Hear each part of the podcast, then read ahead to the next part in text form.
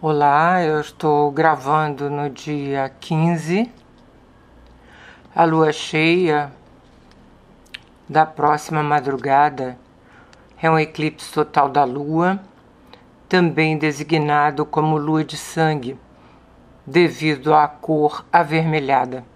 O vermelho é originado da luz espalhada por ascensões e ocasos do Sol. A atmosfera da Terra dispersa as luzes azul e verde e deixa passar apenas a vermelha, colorindo a lua. O clímax da lua cheia, desta vez, é reforçado e ampliado por um eclipse total. O eclipse da lua é a culminação do ciclo do eclipse parcial do Sol do dia 30 de abril. Sendo assim, atua apoiando o eclipse solar. Nos eclipses anteriores, o eclipse da Lua ocorreu antes do eclipse do Sol.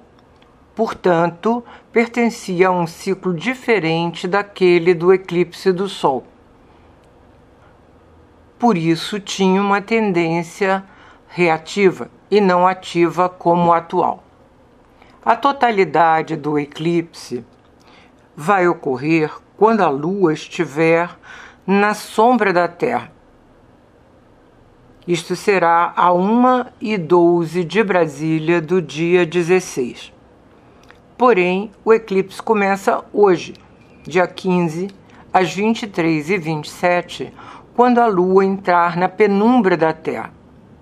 O eclipse terminará às 2h55 do dia 16, quando a Lua já tendo passado pela sombra, deixar a penumbra. O eclipse será visível em todas as cidades do Brasil, mas isso depende da colaboração do tempo. O Rio de Janeiro, lamentavelmente, está com tempo nublado e tem previsão de chuva. No zodíaco, o eclipse ocorre no grau 25 de Escorpião junto ao nó do sul, no grau 22. Eclipses sempre ocorrem próximos aos nodos e não há diferença de interpretação se o nodo é sul ou norte, uma vez que a alternância é uma característica dos eclipses. O eclipse atual mobiliza a polaridade dos signos fixos, Escorpião, Touro. A partir de Escorpião, onde está a Lua, um princípio de imersão profunda, visa o equilíbrio com o princípio de captação e manutenção de Touro, onde está o Sol. Ambos os signos determinados em seus propósitos.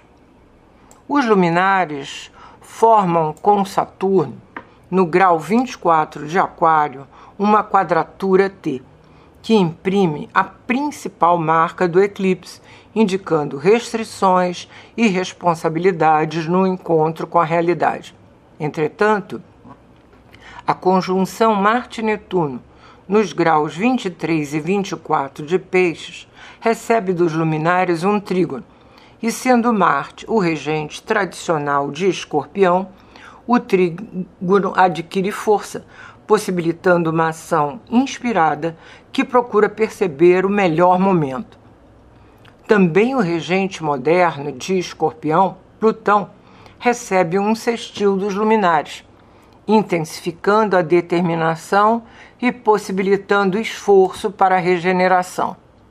Individualmente, o eclipse será mais importante para aqueles que, em seus mapas de nascimento, tiverem astros entre os graus 20 e 30 dos signos fixos, lembrando que, na ordem de importância, os luminares são os primeiros, a seguir os planetas pessoais, Mercúrio, Vênus e Marte, depois os sociais, Júpiter e Saturno, e finalmente os geracionais, Urano, Netuno e Plutão.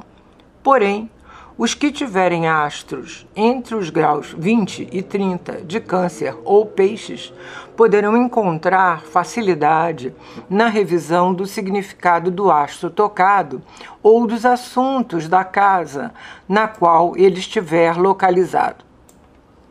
Infelizmente, ontem perdemos repentinamente o cineasta Breno Silveira em pleno segundo retorno de Saturno. Também ontem, nos Estados Unidos, ocorreu mais um ataque de atirador isolado. Desta vez, num supermercado na cidade de Buffalo, estado de Nova York, atingindo mortalmente pelo menos 10 pessoas. No mapa que utilizamos para os Estados Unidos, 4 de julho de 1776, às 17 horas e 10 minutos, hora média local, em Filadélfia, o eclipse se localiza na polaridade 12,6, em quadratura com a Lua, no grau 27 de Aquário, na casa 3, portanto, recebendo a quadratura do eclipse. Para o Brasil, o eclipse se localiza no eixo meio do céu, fundo do céu, mas não forma qualquer aspecto com os astros do mapa da independência. O mapa da lua cheia apresenta o eclipse na polaridade 9 e 3, ressaltando questões jurídicas e religiosas, meios de transporte e comunicação. Saturno em trânsito continua próximo ao ascendente da independência e Júpiter chegou à conjunção com Plutão na casa 2, apontando para mudanças econômicas e também bancárias. Até a próxima!